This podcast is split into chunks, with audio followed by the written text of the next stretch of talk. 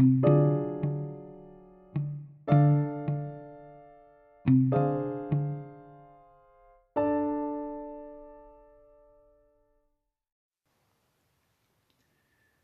fasten Pessimismus. Wir fasten Nähe. Und dann Hiobs Botschaft. Hiob ist der Spielball eines Experiments zwischen Gott und Satan. Er verliert nach und nach, was ihm lieb ist. Doch Hiob hält zu Gott. Selbst schwer krank, sagt er zu seiner Frau, haben wir Gutes empfangen von Gott und sollen das Böse nicht annehmen? Sie hatte ihm vorgeschlagen, sage Gott ab und stirb. Drei Freunde wollen Hiob sein Unglück erklären. Du musst was falsch gemacht haben. Aber Hiob wehrt sich. Gott, du tust mir Unrecht. Er führt einen langen Streit mit Gott, zürnt und beschimpft ihn. Gott antwortet ihm, er könne ihm doppelt so viel geben, wie er gehabt hätte. In der jüdischen Rechtssprache heißt das, Gott entschädigt ihn, als hätte er ihn bestohlen. Hiobs Zuversicht basiert darauf, dass er beharrlich ist. Es ist eine Zuversicht trotz allem Leid.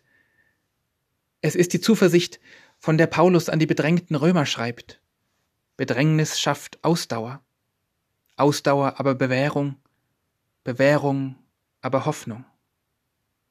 So im Römerbrief Kapitel 5, Vers 3. Zuversicht, die im Leid entsteht. Redet die Situation nicht schön. Klagt, aber seid geduldig. Das Gottesbild hinter diesen Gedanken, Gott ist das, worüber Größeres nicht gedacht werden kann. Gott als Kraft, die überrascht und den Blick weitet. Gott ist nicht empirisch zu fühlen, er fügt. Aber zugleich bleibt das Moment des Unverfügbaren. Da kommt unweigerlich die Frage, wie handelt der freie Gott im Angesicht des von ihm gewollten freien Menschen, ohne dessen Freiheit zu übergehen oder außer Kraft zu setzen. Eine Denkbrücke, die Freiheit Gottes nicht als Souveränität zu verstehen, sondern als Generosität.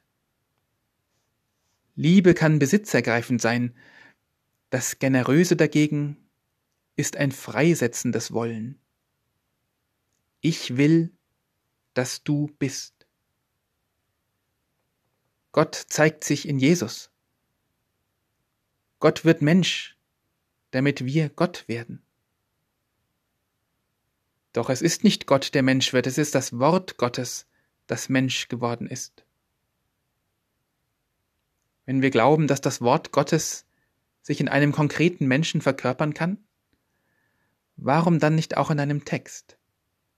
Zum Beispiel im Koran?